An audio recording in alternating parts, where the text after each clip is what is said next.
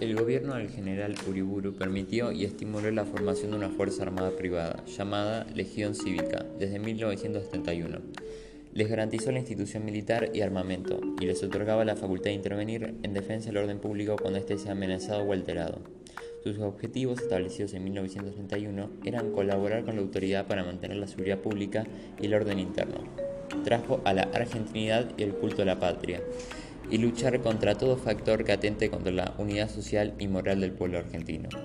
En la práctica, su razón de ser se centró en la represión de los conflictos obreros, la persecución de dirigentes sindicales anarquistas o socialistas y en la implementación del fraude electoral. La podía formar cualquier patrón, dueño o encargado de 10.000 hectáreas. De esa manera era designado comisario auxiliar. Podía nombrar subalternos y tenía las mismas atribuciones que la policía, dentro de sus propiedades. Por supuesto, evitaban eh, con esto cualquier protesta de sus trabajadores y se aseguraban el resultado de las elecciones. Solo podían ser elegidos quienes contaban con una fuerza armada que alejara a los opositores y pudieran cambiar las urnas si era necesario. Existían legiones en las viñedas mendocinas y en las minas y en la forestal, empresa inglesa.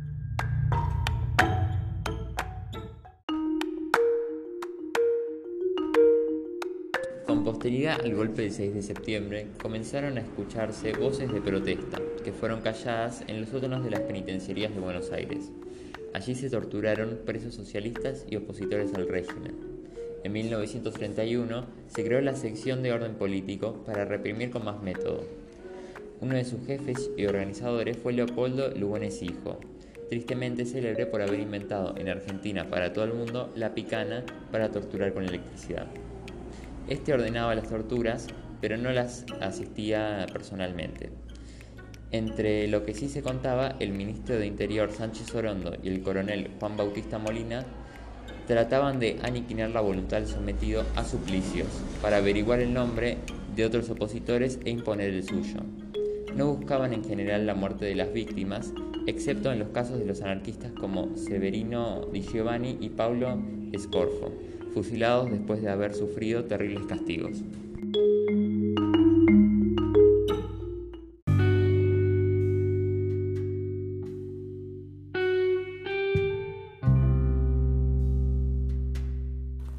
El pacto Roca-Russiman, que fue firmado entre el vicepresidente de Argentina Roca y el representante inglés Russiman, que fue en el año 1933.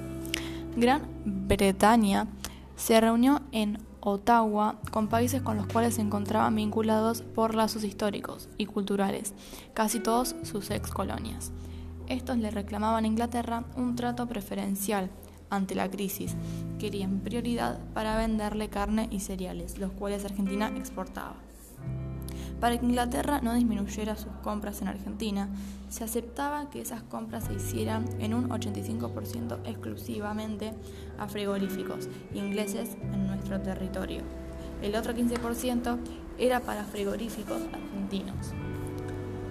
Además, Argentina admitía quitarle los derechos de importación al carbón inglés ya varias manufacturas británicas, también darle favoritismo a las inversiones británicas y por otro lado también se aceptó contratar préstamos en Inglaterra para que las empresas inglesas en la Argentina pudieran permitir a Gran Bretaña sus ganancias.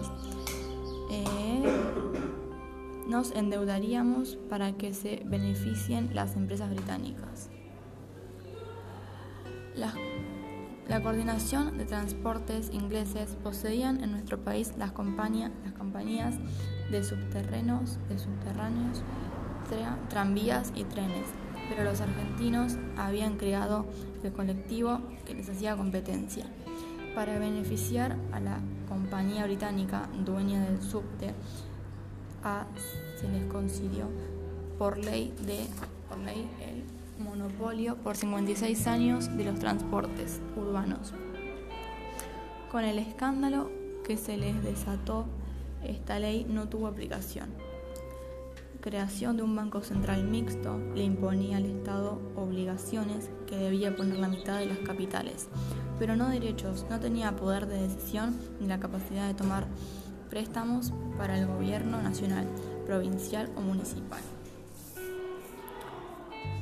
¿A qué los beneficiaba? A un solo sector social, los exportadores ganaderos, pero perjudicó a todo el resto del país. Eh, Lizardo de la Torre, los dominios británicos tienen cada uno su cuota y la administran ellos. La Argentina es la que no podrá administrar su cuota.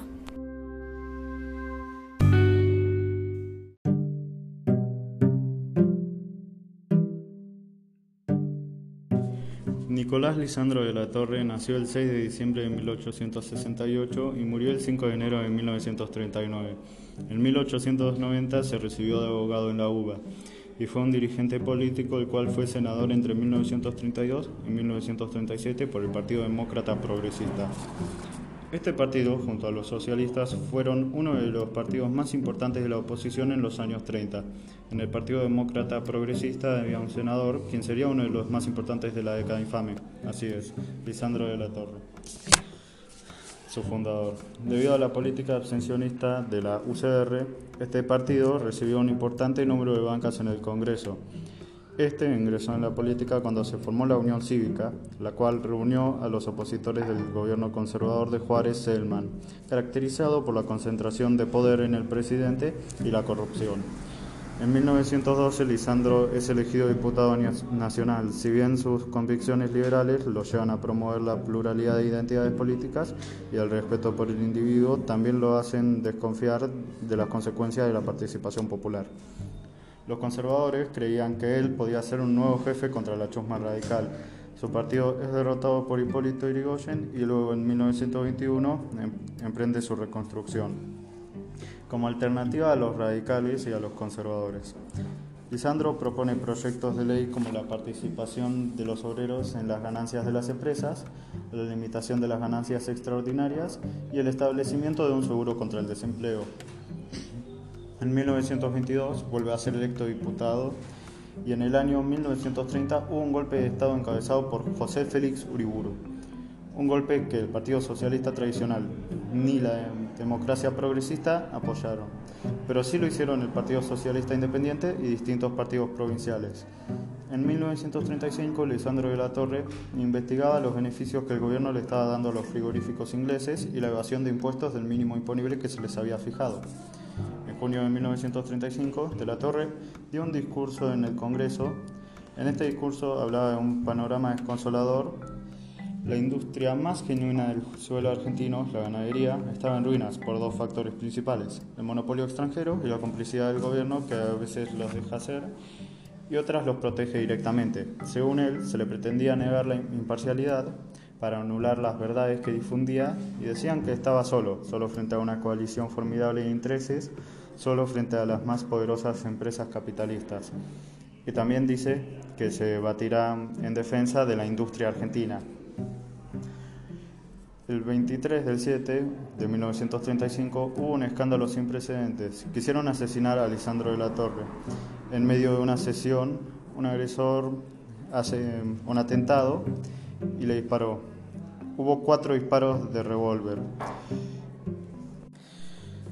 El 5 de enero de 1939, en un departamento, Lisandro se quitó la vida de un disparo en el corazón. Actualmente hay un barrio con su nombre en Rosario.